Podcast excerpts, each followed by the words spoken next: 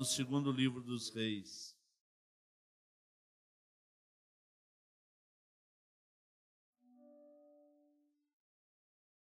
No capítulo de número 5.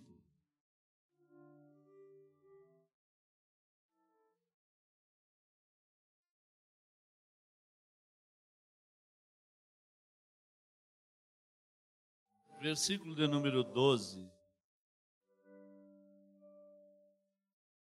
Nós vamos ver aqui ó, um general brigando com o rio.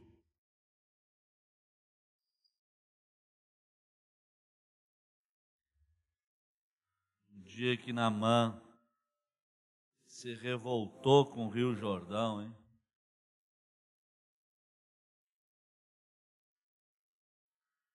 Que diz assim a Bíblia, na tradução que tem, respeitando as demais traduções. Não são porventura Abana e Farpar, rios de Damasco, melhores do que todas as águas de Israel? Não me poderia eu lavar neles e ficar purificado? E voltou-se e se foi com indignação. Amém, queridos? Até aqui que eles estarão sentados, por gentileza. Meus irmãos, é uma satisfação muito grande poder estar com vocês nesses dias. Amanhã já me ausento desta cidade, tenho um compromisso numa outra região. E fica aqui a minha gratidão a todos vocês, Pastor Jacques, sua família, todos os obreiros aqui do Ginásio Centenário, a todas as pessoas que fazem parte desse exército que estão aí na busca e procurando servir ao Senhor da melhor maneira possível. Enquanto o pastor Jacques apresentava aqui o banheiro das irmãs, eu perguntei para o Jacques Filho, mas o banheiro dos irmãos está tá em dia? Ele falou, não, pastor, nós somos um segundo plano. Então, é, é assim, é, as mulheres estão com moral, viu? Vocês estão, vocês estão na ponta. E é bom que seja assim. Eu sempre digo que uma coisa que nós custamos a descobrir na nossa Assembleia de Deus, que a Assembleia de Deus de Madureira descobriu. O maior crescimento da Madureira no Brasil foi quando os bispos resolveram honrar as mulheres. Resolveram consagrar pastoras, dar templos para mulheres liderarem. A Assembleia de Deus no Brasil e no mundo de Madureira triplicou o número de membros. Uma coisa assustadora porque as mulheres realmente têm uma capacidade muito maior. Muito maior. A resistência é dez vezes maior. Quem acha que o homem é resistente está enganado. O homem, uma dor de cabeça, coloca ele num quarto de luz apagada e ele não pode ouvir o grito de um filho. Mas a mulher está no seu período pré-menstrual, a cabeça está partida no meio, e ela levanta, dá jeito da família, vai para a cozinha, seca a louça, leva filho na escola, volta, termina de organizar a casa e ainda vai levar um chazinho para o marmanjo que está lá no quarto. Então a mulher tem essa capacidade. Tem um presbítero da nossa igreja que fala, pastor, por que mulher é tão resistente? Eu falei, amigo, porque ela foi feita do osso. O homem foi feito do barro. Então, o homem é mole, a mulher é, é osso duro de roer, viu? Porque complicado. Você pode resistir o diabo, mas a mulher, tu... a irmã Elisiane me chama para conversar, eu tenho mais medo dela do que do diabo. Porque o diabo eu sei lidar com ele, mas quando ela me chama, geralmente ela tem a razão. A mulher tem uma visão em 360 graus e tu coloca uns grauzinhos a mais. Quando a tua mulher te chama e fala para você, olha, eu estou vendo, nem discute, irmão. Aceita, porque eu sempre digo que homem que não para para ouvir conselho de mulher é homem falido. Se a tua mulher falar para você, olha, abre o olho, abra mesmo. O Adão lá no jardim do Éden nem viu a árvore do conhecimento do bem e do mal. Eva viu que era boa, agradável, desejável, tomou do fruto, comeu e deu para o bobo do marido comer. A capacidade da visão é, é incrível. Então, sempre é bom valorizar as mulheres. Se essas mulheres quiserem dar glória a Deus por isso, por gente, é. Sintam-se valorizadas. Só que Deus não deu autoridade da casa para vocês, não. Deu para nós. Tá bom? A autoridade. Vocês erraram lá no jardim do Éden e Deus procurou o Adão. Porque o Adão tinha que responder pela casa. Vamos deixar esse negócio para lá e vamos para cá, porque senão daqui a pouco vai apertar para o meu lado, tá bom? Meus irmãos, o texto que ora nós acabamos de ler nos mostra o momento em que Namã, general da Síria, na época que Ben Haddad II era o rei da Síria, ele se revolta diante de uma situação que ele está vivendo, à porta da casa de um profeta. Esse profeta era o profeta Eliseu. Falando de profeta Eliseu, nós não podemos deixar de falar de nada mais e nada menos do que o homem que sucedera um dos maiores profetas do Antigo Testamento e da Bíblia Sagrada, que foi o profeta Elias. Elias orava, o céu abria, ele orava, o céu fechava. E numa sucessão de profetas e profetinhas, parece que Elias ele aparece do nada e desaparece do nada, ele não tem ascendentes e não tem descendentes. Tudo que nós sabemos de Elias, que ele é conhecido na Bíblia como Elias o Tisbita, um morador de um vilarejo conhecido como Tisbé, que fica na província de Gileade. O profeta Oséias disse que lá em Gileade só tinha homem sanguinário e homens preparados para derramar sangue. Quando Deus chamou o profeta Elias, ele veio para suceder um profetinho, um profeta pequeno primeiro livro de Reis, o segundo livro dos Reis, cronologicamente falando, eles não estão escritos em ordens. Se vocês observarem a história nas entrelinhas, vocês vão ver que Acabe era rei, e um dia Acabe saindo no pórtico do palácio, ele olhou um, um colono judeu que estava cuidando uma vinha. Ele desejou a vinha desse colono, então ele fez três propostas para esse colono, dizendo para ele: Olha, tu me dá a tua vinha de presente para mim, ou tu troca comigo, eu vou te dar uma vinha melhor do que essa, ou tu coloca valor na tua vinha, eu te compro esta vinha. E ele falando o que queria, teve que ouvir o que não desejava. Nabote ou Nabote, estando lá embaixo, olhou para o pórtico do palácio e falou para Acabe em outras palavras: A minha vinha não está à venda, não tem placa de venda. Mas por que, que tu deseja a minha vinha se tu tem um palácio? Nabote morava num barracão feito de peles de animais, porque era comum naquela época os colonos morarem assim. E Acabe está dentro do palácio. E Acabe dentro do palácio deseja essa vinha. Então Nabote fala para ele: que a vinha não está para negócio. Em outras palavras, Nabote fala para Acabe: Tu está de olho na minha vinha, porque aqui na minha vinha o céu está aberto, no teu palácio o céu está fechado. Na minha vinha quem manda é Deus, no teu palácio quem manda é Jezabel. Na minha via na, eu enxergo a eternidade, no teu palácio Tu não consegue enxergar a eternidade. Na minha vinha eu tenho paz. No teu palácio tu não tem descanso.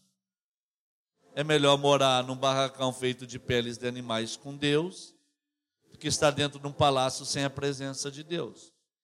Então tu fica com o teu palácio, eu fico com a minha vinha. E isso indignou tanto Acabe que quando ele foi deitar, a mulher dele, naquela visão das mulheres, vê que o seu semblante está mudado. E ela questiona com Acabe, perguntando o que, que acontecera. Quando ele fala, Jezabel diz para Acabe: amanhã, por estas horas, esta vinha vai estar na palma das tuas mãos. E no outro dia ela levanta uma falsa acusação contra Nabote e dá falso testemunho contra ele, dizendo que ele blasfemou contra Baal e contra Deus, e ele agora é digno de ser morto por apedrejamento. Ele é levado para fora da cidade e ele é morto por apedrejamento. E os cães da cidade, do palácio de Acabe, saem para fora da cidade para lamber o sangue de Nabote. Deus olha do céu e vê que o profeta pequeno morreu. Aí Deus vai lá na favela de Tisbé, encontra Elias, o maluco, o doido, que está vivendo no meio de homens sanguinários, de homens violentos, e Deus chama Elias dentro desse contexto, para correr lá no dia da posse, no dia em que Acabe está entrando na vinha de Nabote para tomar posse daquilo que não era dele. Mas pelo poder que tinha, pela influência que tinha, não era refutado. E Elias, na autoridade de Deus, quando ouve a voz de Deus, ele aceita a proposta.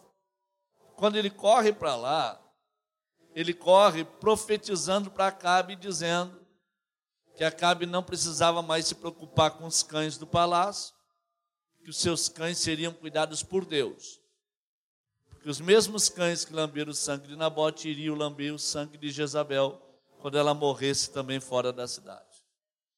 E ele profetiza que o céu estava fechado a partir daquele momento, nem chuva e nem orvalho cairia do céu para a terra. E aí começa uma linda história, a história de um grande profeta, que depois de enfrentar tantas adversidades, de enfrentar tantas dificuldades. Deus pega ele no momento em que ele está vivendo uma popularidade extrema. Deus chama ele e resolve escondê-lo à beira do ribeiro de Quirite. Lá ele é sustentado pelos corvos que levam pão e carne de manhã e à tarde. Ele bebia da água do ribeiro enquanto a nação estava sendo dizimada pela sua própria profecia até que a água do ribeiro secou e ele entrou em desespero. Eu preguei numa oportunidade que os maiores inimigos que Elias enfrentou não foi Acabe e Jezabel, mas sim foi aqueles corvos. Porque no momento em que a água do ribeiro secou, os corvos não foram buscar pão e nem carne. Porque corvos se alimentam de carniça. Os corvos entenderam, Elias vai morrer. E nós, de tanto servir ele, agora seremos servidos por ele. E eu alertei a liderança do Estado das Minas Gerais de pastores sobre a questão da água do ribeiro.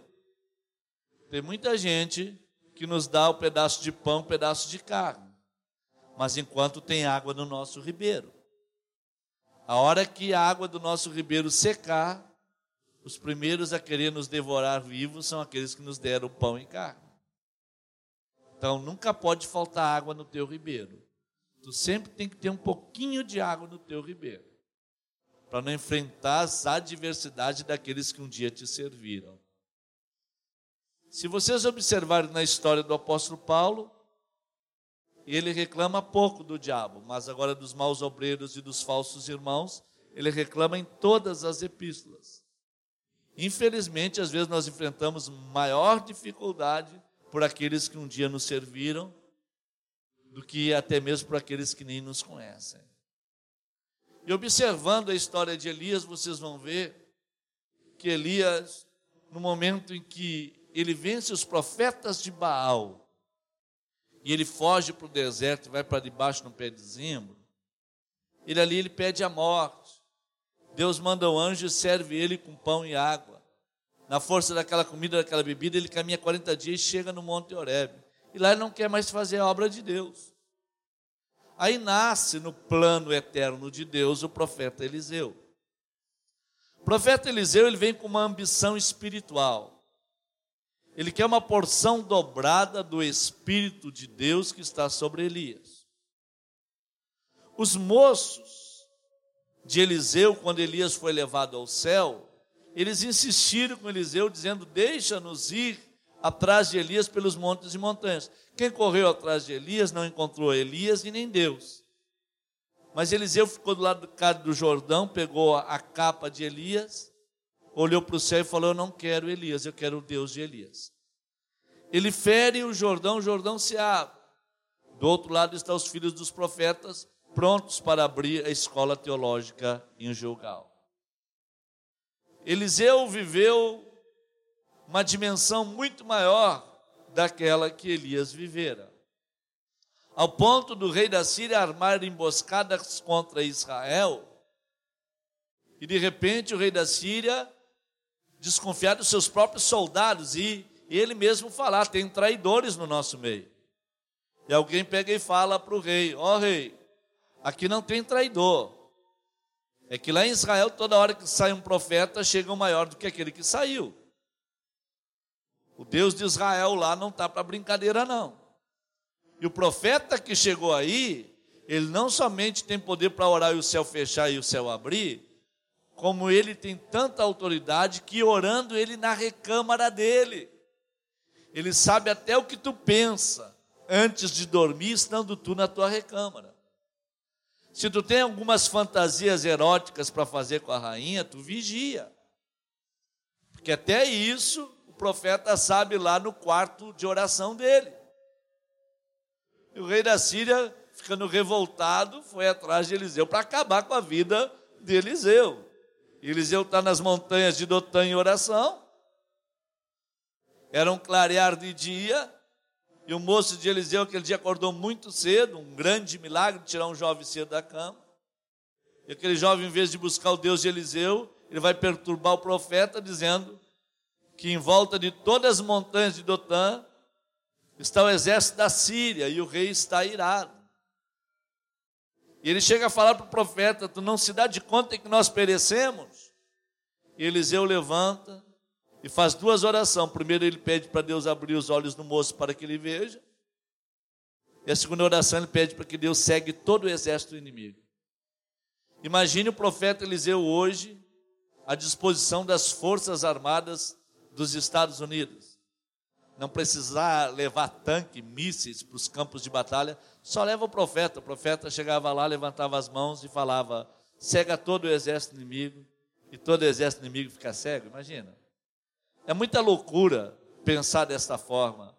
Mas Eliseu ora, Deus abre os olhos do moço, e o moço, quando tem os seus olhos abertos, ele clama no alto da montanha: Maior é aquele que está conosco do que aqueles que estão com eles. Nós somos maioria e mais são aqueles que estão do nosso lado do que aqueles que estão do lado deles. Porque eu vejo carros e cavalos de fogo espalhados em todo esse arraial.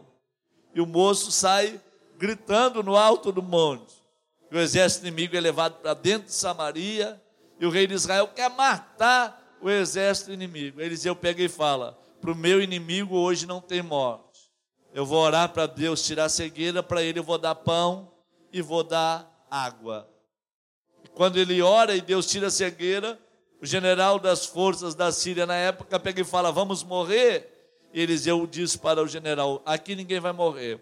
Come e bebe. Vai lá e fala para o teu rei que aqui chegou o homem de Deus. Aqui tem homem de Deus. Irmãos, como está complicada essa questão do homem de Deus. O homem de Deus que vive uma plenitude com o céu. Aonde achar esse homem? Aonde encontrar esse homem? Eu sempre digo: Deus nunca vai te colocar num vento numa tribulação sem deixar alguma lição para você. Observe que Noé, quando ele entrou no dilúvio, ele entrou numa tribulação de um ano, que a arca ficou balançando nas águas turbulentas do dilúvio. Mas Noé guardou a palavra de Deus, e diz a Bíblia que tudo que Deus mandou ele fazer, ele fez. Quando a arca pousou, ela pousou aonde? Na parte mais baixa da terra ou na parte mais alta? Então, se Deus te colocar numa tribulação, Ele nunca vai te jogar na parte mais baixa. Quando terminar a tua tribulação, você vai estar na parte mais alta. Você pode ter certeza disso. Se Deus criar uma situação para você que aparentemente para você é desconfortável, você não gostaria de estar nela, você acharia até uma porta de entrada para murmurar, eu te aconselho a não fazer isso. Porque Deus jamais vai te deixar sem resposta. E Deus jamais vai te tirar desse momento difícil sem te dar uma lição extraordinária. Quando nós observamos esse fato aqui, o general Namã, numa outra situação, ele fez guerra contra a nação de Israel. E diz a Bíblia que quando as tropas da Síria tomaram no campo de batalha os seus adversários, os seus inimigos, esse homem preservou uma menina. Hoje eu estava lendo algumas coisas relacionadas a esta menina. E o que é interessante, que ele toma essa menina como escrava e leva para dentro da casa dela como única sobrevivente daquela batalha. Porque isso era algo comum, enquanto a Síria dominou o mundo por dois séculos. E o que é interessante, que é um dos primeiros milagres na Bíblia acerca de um leproso. Veio pela atitude de uma menina. E eu estava lendo algumas coisas sobre lepra na tarde de hoje, e para minha surpresa, a cura para a lepra veio depois de quatro mil anos que o mundo era assolado pela lepra por conta de uma menina chamada Alice Bal, que morreu aos 24 anos de idade. Uma cientista uma africana americanizada, que aos 24 anos de idade encontrou primeiro medicamento eficaz contra a rancinias e contra a lepra. Morreu aos 24 anos de idade. Mas o que é interessante é que dentro da Bíblia, uma das primeiras curas para um leproso vem pela vida de uma menina. Olha o relacionamento de Deus com a ciência, o relacionamento de Deus com os homens. Só que essa menina, ela teria tudo para celebrar o estado de saúde do general. Porque esse homem, ele foi responsável pela morte de todo o seu povo. Ela foi testemunha quando o general Naman tomou a sua cidade, o seu bairro e a sua casa.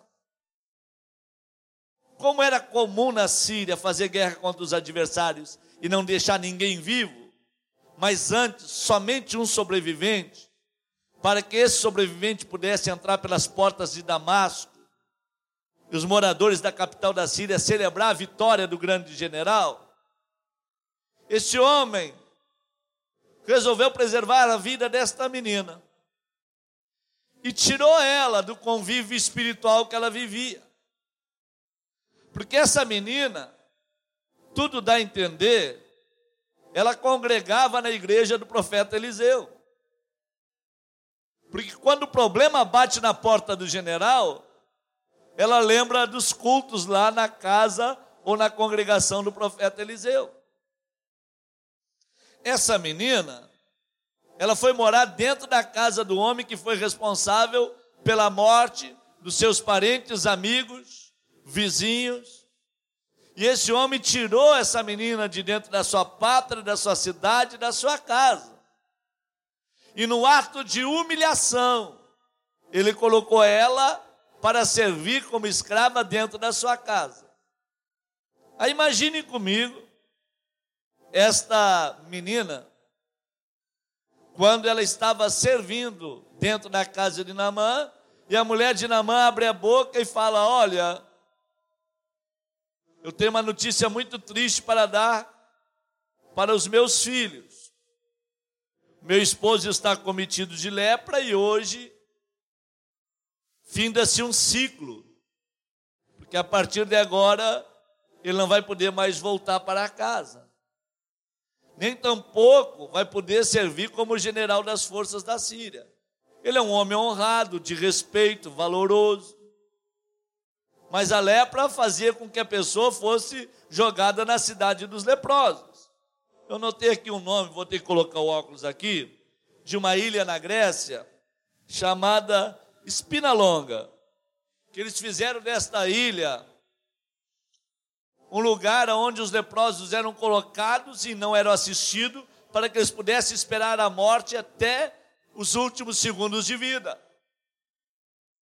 Logicamente, Namã seria destituído do serviço, estaria longe da casa dos seus filhos, sairia do convívio da sua esposa, não teria mais convívio social e teria que ir para uma cidade de leprosos. Como a lepra se defendia, que poderia ser transmitida pelo ar, pela saliva, não poderia ter contato com ser humano algum. E naquele tempo, os leprosos eles eram apedrejados quando eles tentavam entrar em ambientes públicos. Cidades muradas, fechadas, eles eram proibidos de entrar para dentro da cidade. Tanto é que no cerco de Samaria, os quatro leprosos que operaram um milagre em nome de Deus estavam do lado de fora dos muros. Na contrapartida, essa menina estando dentro da casa de Namã, quando ela ouviu a notícia que o comandante, o homem que foi responsável pela morte do seu povo, estava agora em condenação, ela poderia muito bem fazer festa. E eu, no lugar dela, eu acho que eu faria festa. Eu celebraria. Por o general estar agora no grupo de risco. Ele estava com a sentença de morte já assinada. E eu creio que nenhum de vocês aqui teria a fé que essa menina teve. Com certeza nós daríamos glória a Deus. O juízo de Deus bateu na porta do homem poderoso. Agora ele vai ser tratado na medida como merece. Eu não tenho dúvida que esta menina, quando viu as tropas de Namã cercando o bairro e a sua casa, a Bíblia não fala, mas eu creio que o pai e a mãe dessa menina eram muito crentes. Sem dúvida, se o pai teve tempo de fazer um culto doméstico relâmpago, ele deve ter falado: olha, nesta vida nós perdemos tudo, viu? Mas aconteça o que acontecer, a única coisa que nós não podemos perder é a presença de Deus. Eu creio que foi mais ou menos assim um culto doméstico relâmpago, porque quando ela recebeu a notícia, ela não fez festa, não. Eu digo que se juntasse os dois joelhos daquela menina e juntasse todos os nossos joelhos aqui nesta noite e batesse num liquidificador, não dava o joelho daquela menina. Porque nós somos irados, nós somos truculentos, nós gostamos de dar o troco, nós não deixamos ninguém sem resposta. Nós temos o costume de dizer que o nosso braço esquerdo se converteu, mas o direito não está bem convertido temos a nossa natureza, e a verdade é que nós não somos totalmente transformados. Mas aquela menina era tão crente em Deus, que quando ela recebeu a notícia, ela não celebrou, não, não fez festa. Ela foi procurar saber o que, que o Senhor queria com aquela situação que se criara. Quando ela vai falar com Deus, Deus desce lá dentro da casa de Naamã. E o Senhor comunica com ela. Eu creio que aquele dia foi um dia especial. Ela deve ter se alegrado muito, mas muito na presença de Deus. Porque Deus fez ela lembrar do profeta Eliseu. Ela deve ter voltado com a sua mente lá atrás e ter lembrado dos cultos que seus pais levavam ela para cultuar quando o profeta pregava. E que ela se alegrava e a graça de Deus descia. Os milagres que ela contemplava. E quando ela se enche desta graça, Deus desce lá e fala com ela: Tu perdeste tudo na tua vida, esse homem arrancou tudo que tu possuía ele só não conseguiu roubar a minha presença. E a minha presença está aqui sobre a tua vida. E quem tem a presença de Deus encontra capacidades que outras pessoas que não têm não encontram. Com essa capacidade, a capacidade de liberar o perdão. Aí nós falamos o seguinte, pastor, estamos no ginásio centenário. Belém nasceu Assembleia de Deus no Brasil. Somos a igreja mãe, primeira crente batizada com o Espírito Santo no Brasil, saiu daqui. E nós sapateamos, somos do fogo, temos a glória de Deus. Mas o nosso coração às vezes não está limpo. Nós deixamos de pisar em serpentes e escorpiões e pisamos nos nossos irmãos. Porque nós somos truculentos somos amargos. Falamos com a boca que somos cheios do Espírito Santo e temos dificuldade para perdoar. Essa menina não estava perdoando um homem qualquer. Essa menina estava perdoando um homem que foi responsável pela morte de todos os seus parentes. Se coloca no lugar dessa menina e vê se você teria condições de fazer pelo menos 10% do que ela fez. Eu já preguei o evangelho em 31 países do mundo. Recebi um telefonema na minha casa para mim e pregar em Minas Gerais de uma mulher que estava cuidando um boi há três anos. Liguei para o empresário, o empresário financiou a viagem, foi comigo. Lá no interior das Minas Gerais eu preguei sábado à noite, domingo de manhã, domingo à noite. Quando eu estou pregando, um homem parou de pé, veio no altar, falou: Quero reconciliar com Jesus. Aí oramos por ele, ele voltou, em vez de voltar para o lado dos homens, ele voltou para o lado das mulheres, foi lá e dobrou o joelho. Eu pensei comigo, reconciliou com Jesus, está reconciliando com a esposa. Eu vi que duas mulheres vieram junto da irmã, que abriu os braços para ele. Ele deitou a cabeça no colo dela, ela se debruçou sobre ele. E aí, quando ele veio de lá, ele veio para mim e falou: quero falar nesse microfone.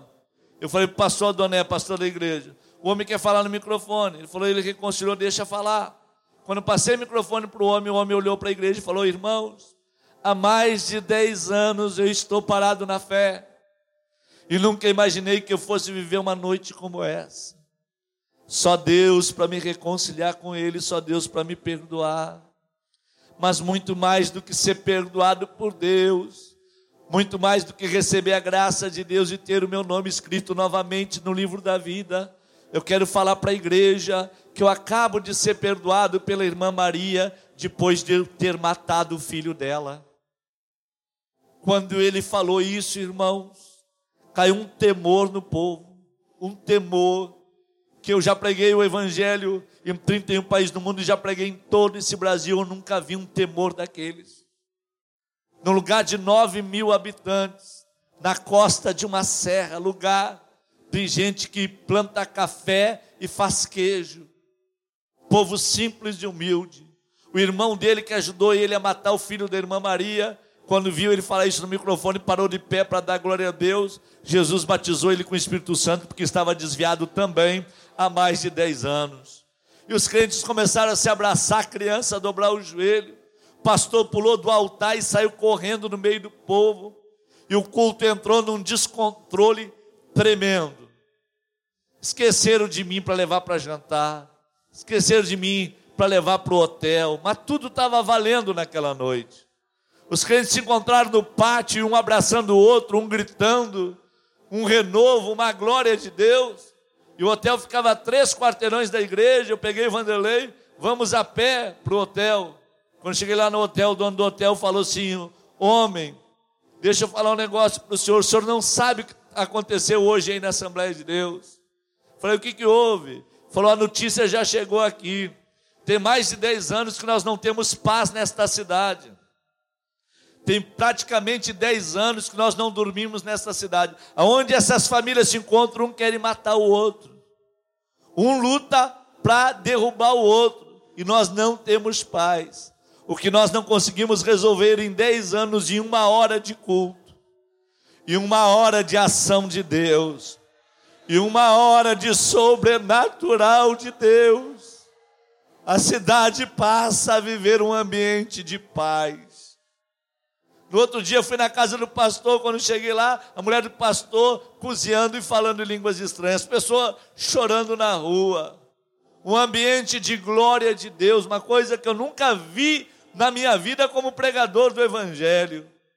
Fui pregar na igreja do pastor Jânio na segunda-feira à noite, quando eu estou lá ministrando, uma senhora me chama no final do culto, na lateral da igreja, fala, pastor, sua irmã do cidadão que aquele rapaz matou. Senhor viu o que aconteceu ontem? Eu falei, eu vi. Aquilo lá não foi nada, pastor. Nós no pátio da igreja, os irmãos chorando, nos abraçando. A minha mãe deu um grito, falou, e agora o meu esposo? Nós falamos, o que, que tem o pai, mãe? Ele está doente e não veio para o culto. Como que eu vou chegar em casa e vou falar para ele que eu perdoei o homem que matou o nosso filho? Ele não estava no ambiente do culto, ele não estava debaixo da graça. E se ele achar ruim, e se ele achar que nós não tomamos a atitude correta, como nós vamos resolver essa situação? Ele falou, pastor, morando a poucos quarteirões da igreja, parecia que nós dávamos um passo para frente e dez para trás. Criamos coragem e fomos em casa. Quando batemos na porta, para nossa surpresa, o pai abriu a porta, e quando ele abriu a porta, ele estava chorando. E nós olhamos para ele e falamos: O que aconteceu, pai? E ele falou assim: Olha, enquanto vocês estavam na igreja, Deus me impulsionou para me orar.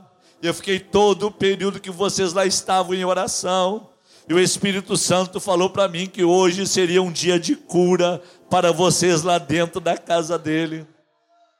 E esse mesmo Deus veio na frente de vocês para curar a minha alma também.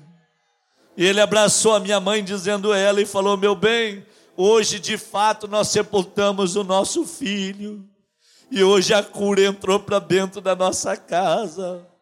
Quem tem a presença de Deus, quem tem a glória de Deus, sabe perdoar. O próprio Senhor Jesus disse que se tu não perdoar, tu não serás perdoado. E não adianta falar em línguas estranhas se o coração está cheio de amargura e de dor. Esta menina mandou dizer através da sua senhora: avisa o meu Senhor que eu lembrei de um culto, de um profeta, de um pregador. Eu estou longe da minha pátria, estou longe da minha terra, vim como escrava. Ele pensa que eu sou uma escrava, mas eu não sou uma escrava, eu sou livre porque quem libera perdão é livre, não é escravo. Tem pessoas que estão me ouvindo aqui nesta noite que são escravos, mas tu vai sair daqui nesta noite livre, porque as correntes vão ser quebradas. E tu vai voltar para tua casa diferente, para a glória do nome desse Deus. E ela fala para a sua senhora, avisa ele que eu vou dar o endereço da benção. Lá em Samaria está esse homem. Meu pai levava lá, participava dos cultos com ele. Se ele bater na porta desse homem, ele vai ficar curado. É o profeta Eliseu. Que graça, que glória, que poder. Eu fui para Israel e no Monte das Oliveiras. Eu lutei para levar um pastor comigo, Jacques, lá do Rio Grande do Sul, que era uma pedra no meu sapato na convenção. Sabe aquele cara que te perturba, que te incomoda, que te persegue? Eu falei para minha esposa, vou fazer de tudo para levar esse camarada comigo na caravana. E eu ajudei a bancar a ida dele. Quando nós chegamos lá no Monte das Bem-aventuranças, eu dei oportunidade para um pastor lá de Rondônia para pregar. Aí o pastor lá de Rondônia começou a pregar e falou assim: irmãos, Deixa eu falar um negócio para vocês. No Monte Sinai foram os dez mandamentos da lei. Aqui são dez mandamentos da graça. E nos dez mandamentos da graça existe um que é o maior de todos os mandamentos, para mim. Bem-aventurados os limpos de coração, porque esses verão a Deus. Aí ele pega e fala assim: ó, tem muito pastor que está aqui que quer limpar o coração dos seus membros lá no Brasil quando o seu está sujo. Mas eu te convido a não descer do Monte das Bem-aventuranças com o teu coração sujo. O que os médicos não fazem, a palavra de Deus faz. Limpa o teu coração. Ele falou: tem alguém aqui que tem alguma coisa para falar? Eu falei: eu tenho. E tinha um pastor lá de Brasília que me levava em Brasília para pregar. E toda vez que ele me levava em Brasília para pregar, ele me chamava na secretaria e falava assim: ó, fala dos teus projetos missionários e arranca o que tu puder de dinheiro do povo. Pode pedir relógio, pede o que tu quiser. E eu aqui na secretaria divido no meio contigo. Tu vai sair super abençoado daqui. Aí por umas duas vezes eu falei para esse pastor, eu não mexo com esse negócio não. O senhor está tratando com a pessoa errada. Eu já vi Deus perdoar bandido na Bíblia, matador. Já vi Deus perdoar prostituta. Agora eu não vi Deus perdoar gente que coloca a mão na sacola, não. Olha o estado que Judas terminou. Olha o estado que Ananias e Safira terminaram. Então eu não sou esse tipo de homem, não. Eu aproveitei que ele estava na caravana e falei assim: eu tenho uma questão aqui para resolver com o pastor que está aqui. Eu falei, senhor pastor, todas as vezes que eu vou lá na sua igreja, o senhor manda eu tirar dinheiro do povo para o senhor dividir comigo na secretaria da igreja. O senhor tenta sujar o meu coração. Mas eu quero lhe dizer que o meu coração não vai ser sujo, não. Mas aproveita esse ambiente de culto aqui e limpa o seu coração. Deus quer limpar o seu coração. Aproveita agora. E Deus pegou ele. Deus pegou ele. E na hora o pastor que eu levei lá do sul, que me causava tanto problema, me pegou pelo braço e falou: Vem aqui comigo. Falei: O que, que houve? Ele me levou para debaixo de um pé de oliveira e falou assim: Me perdoa pelos tantos males que eu já te fiz. Eu não sabia que tu tinha um coração tão limpo, tão lindo, tão bonito como tu tem. Tu me perdoa, eu quero descer daqui com meu coração limpo também. Eu falei, vamos limpar o nosso coração. Está perdoado. Eu quero a graça de Deus. Tem pessoas que estão aqui nesta noite que Deus manda te dizer: não saia daqui com teu coração sujo. Deixa Deus limpar o teu coração aqui nesta noite. Deixa Deus fazer uma obra de dentro para fora. Na mente de Namã, quem está dentro da minha casa é uma escrava, é uma empregada doméstica. Na mente de Deus, quem está dentro da tua casa é uma profeta. Quem está dentro da tua casa é alguém com autoridade. Quem está dentro da tua casa não é uma empregada doméstica, é alguém que tem comunhão. Que quando ela abrir a boca, o céu vai se abrir. Aleluia, glória a Deus. Eu sinto a presença de Deus porque porque tem pessoas que estão aqui nessa noite que fazem pré-julgamento alheio, julgam as pessoas pela aparência. É uma empregada doméstica, não presta, não tem valor, mas não julgue aquilo que Deus escolheu. Para você pode ter esse valor, mas para Deus é a solução do teu problema. O que para Namã não valia de nada, para Deus era a solução do problema de Namã. Quantas vezes a solução do nosso problema está do nosso lado, mas basta apenas nós liberar um perdão. Quem está entendendo a linguagem do Espírito? E pode abrir a boca para dar glória ao nome de Deus. Abre a tua boca e fala para o diabo ouvir. Quem tem a presença de Deus, perdoa. E quem perdoa é livre. Sinta liberdade nesta noite. Sinta liberdade para adorar, para exaltar, para glorificar, para servir. Só que quando a mulher de Namã anuncia para ele o que aconteceu, ele pega e vai diretamente no rei da Síria e fala: Tem uma menina lá na minha casa. E ele já não chama ela de escrava, ele fala que ela é uma do território de Israel, uma menina que veio de Israel. E ela está dizendo que lá tem um profeta que pode restaurá-lo da sua lepra.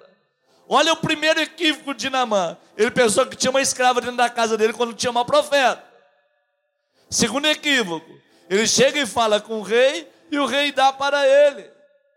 72 quilos de ouro, 350 quilos de prata, 10 vestes reais e manda ele à casa do profeta Eliseu e manda cartas ao rei de Israel. Rei de Israel rasga suas vestes, mas direciona ele à casa do profeta. Quando ele chega lá na casa do profeta, o profeta, ele era tão tomado pela glória de Deus, que ele queria fazer discípulos. Tem pessoas que não deixam ninguém aparecer, por serem profetas. Mas o profeta Eliseu não tinha problema em deixar alguém aparecer. Se Nabote saiu de cena e chegou Elias, Elias saiu de cena e chegou ele. Ele queria preparar alguém para deixar no lugar dele. E ele fala para o moço dele: Hoje o profeta é você. Eu vou te dar o esboço. Tu vai abrir a porta, porque está chegando uma caravana da Síria aí. E tu vai lá e fala para o general da Síria, para ele ir até o Rio Jordão, mergulhar sete vezes, que ele vai ficar restaurado da sua lepra. E o moço pega o esboço, sai lá fora.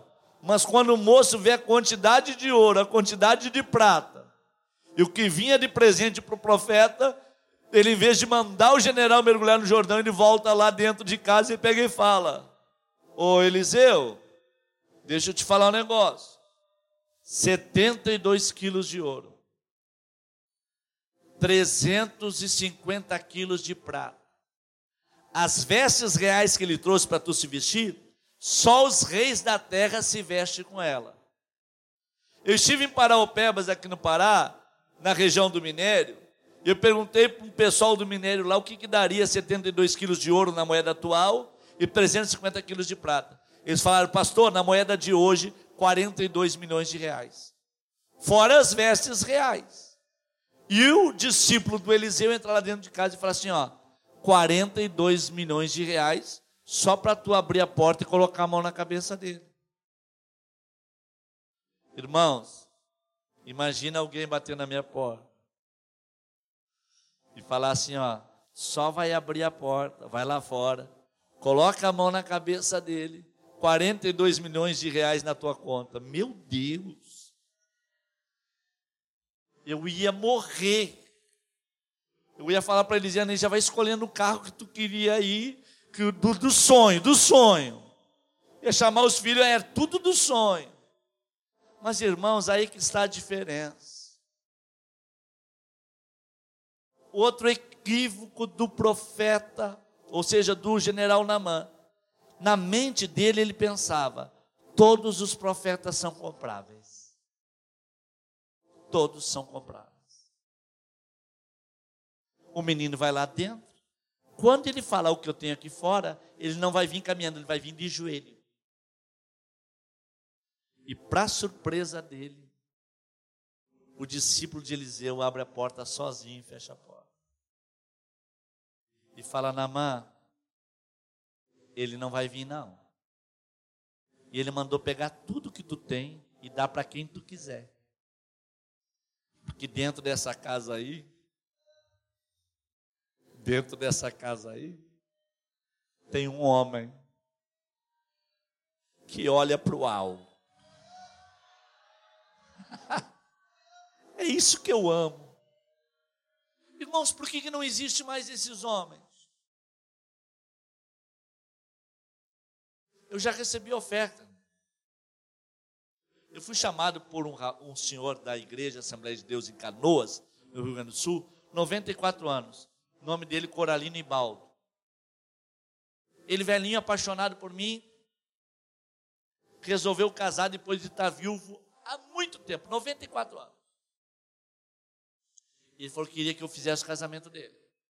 Eu fui casar um velhinho de 94 anos. Só não vão dar risada não, tá? Casou com uma jovem senhora de 54 anos. Eu tive que fazer o casamento. E a jovem senhora levou atestado de virgem para o casamento.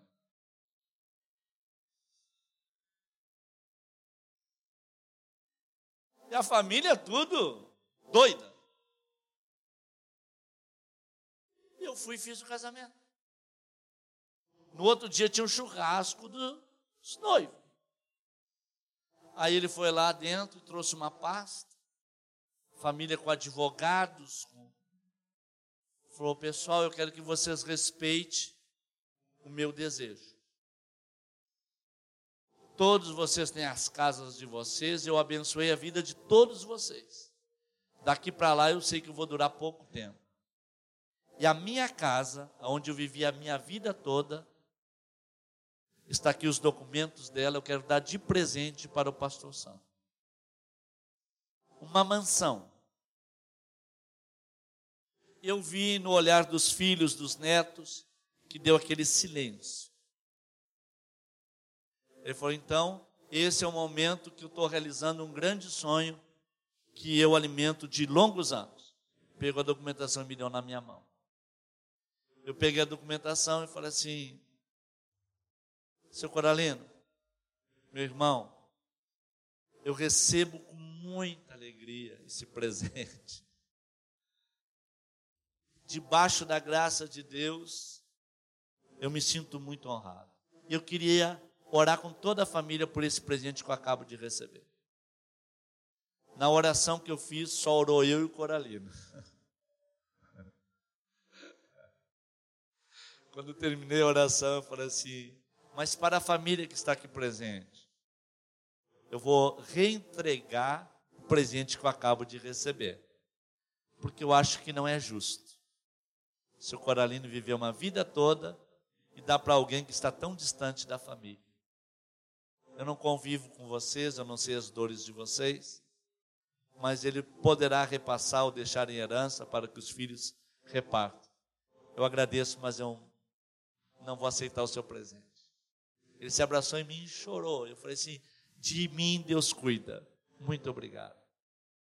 Mas eu rejeitei a casa dele, agora 42 milhões de reais. Só que tem homens, irmãos, que o seu coração não está aqui na terra. Tem homens que o seu coração não faz parte dessa terra.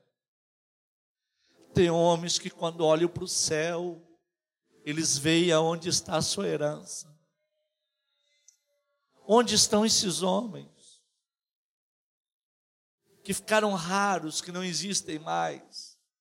Que olham para as pessoas sem desejar o que as pessoas têm que amam a Deus acima de tudo. O moço voltou lá fora e falou assim: não tem negócio com ele. O coração dele não está aqui na terra. Leva o teu ouro, a tua prata, leva tudo que tu trouxeste e dá para quem tu quiser. A ordem dele é essa. Rio Jordão, mergulha lá sete vezes. Namã pensou que todos os profetas eram compráveis. Mas eu quero declarar aqui na casa do oleiro, nesta noite. Deus vai levantar uma geração de profetas aqui no ginásio do centenário. Profetas que serão incompráveis, mas que serão altares de Deus nesta terra. Que quando Deus procurar para usar, vai encontrar na tua vida alguém liberto, pronto para servir, tomado pela autoridade de Deus. Quantos recebem esta palavra com alegria e pode abrir a boca para dar glória ao nome desse Deus? Agora entenda uma coisa, eu encerro aqui. Outro equívoco de Namã. Quando ele olha para o Jordão, ele começa a brigar com o Jordão.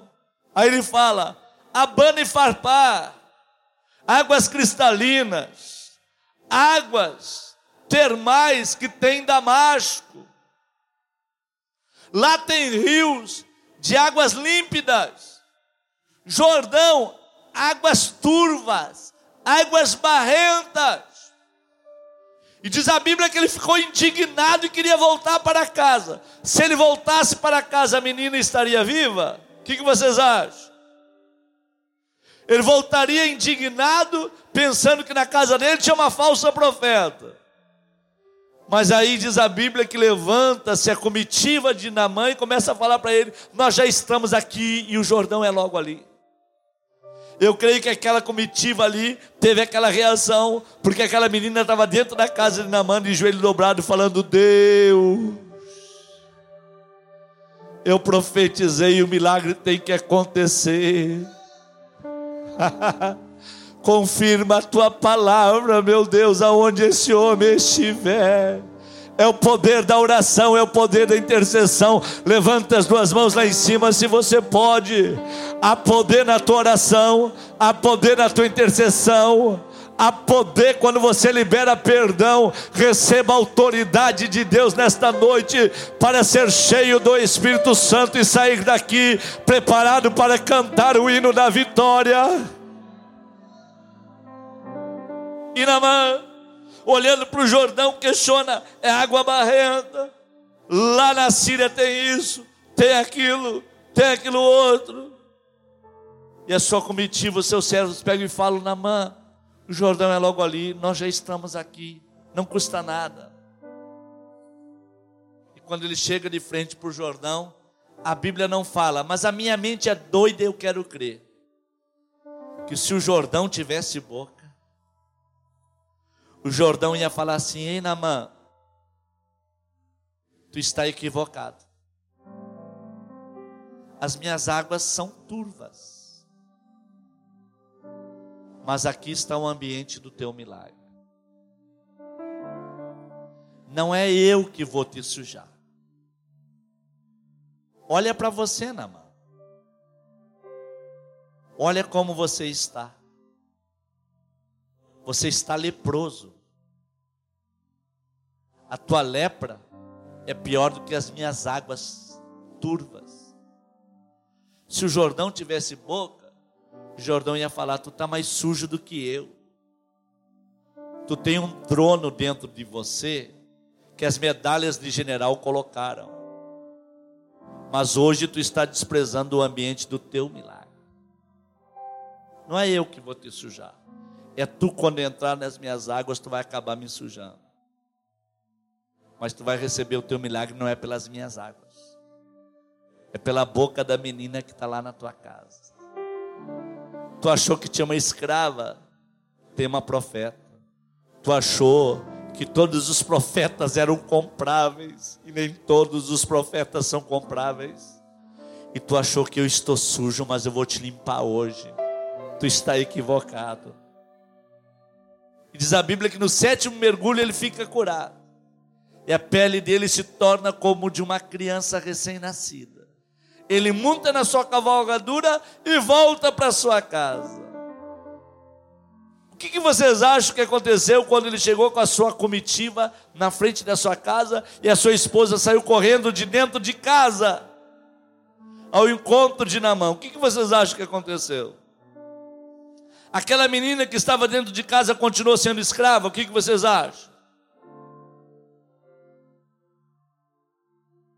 Sabe o que eu penso que aconteceu? Que quando a mulher de Namã e os filhos correram ao encontro do general, ele de cima da cavalgadura perguntou: cadê ela?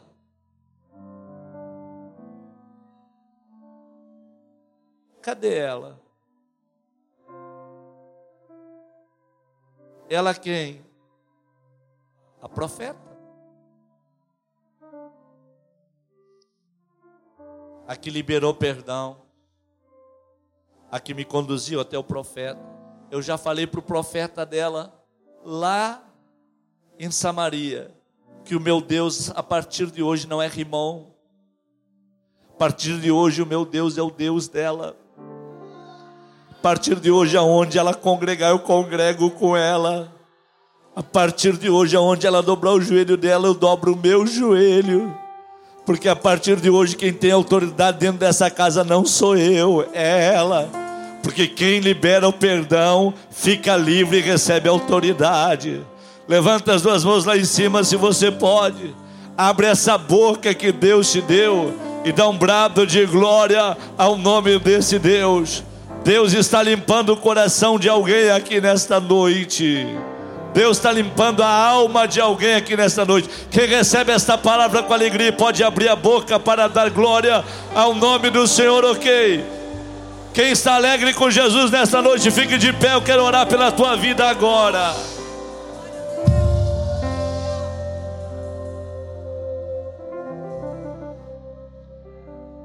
Escute bem. Sabe qual é a minha vontade aqui nesta noite? Era fazer um apelo, convidar todos vocês para nós aceitar Jesus de novo. E até eu descer embaixo aí e a gente orar junto. Nós não podemos ter o desejo de chegar no céu com o coração que nós temos. Deus precisa mudar o nosso coração. Quem gostaria de sair nesta noite desse ambiente com um novo coração? Se você quer esse novo coração de verdade, eu quero. Eu quero viver essa plenitude com Deus. Eu quero olhar para o céu de forma diferente e quero ter comportamentos aqui na terra diferentes. Sai do teu lugar e vem aqui na frente desse altar. Mas não venha de boca fechada, venha para cá glorificando. Tem barulhos de correntes sendo rebentadas. Tem algemas sendo destruídas agora. Você veio para cá como escravo, como escrava. Você vai voltar para a tua casa cantando o hino da vitória. Isso, vem, vem correndo para cá. Não fique onde você está, venha correndo para cá. Canta com força. Eu abro mão de tudo que sou.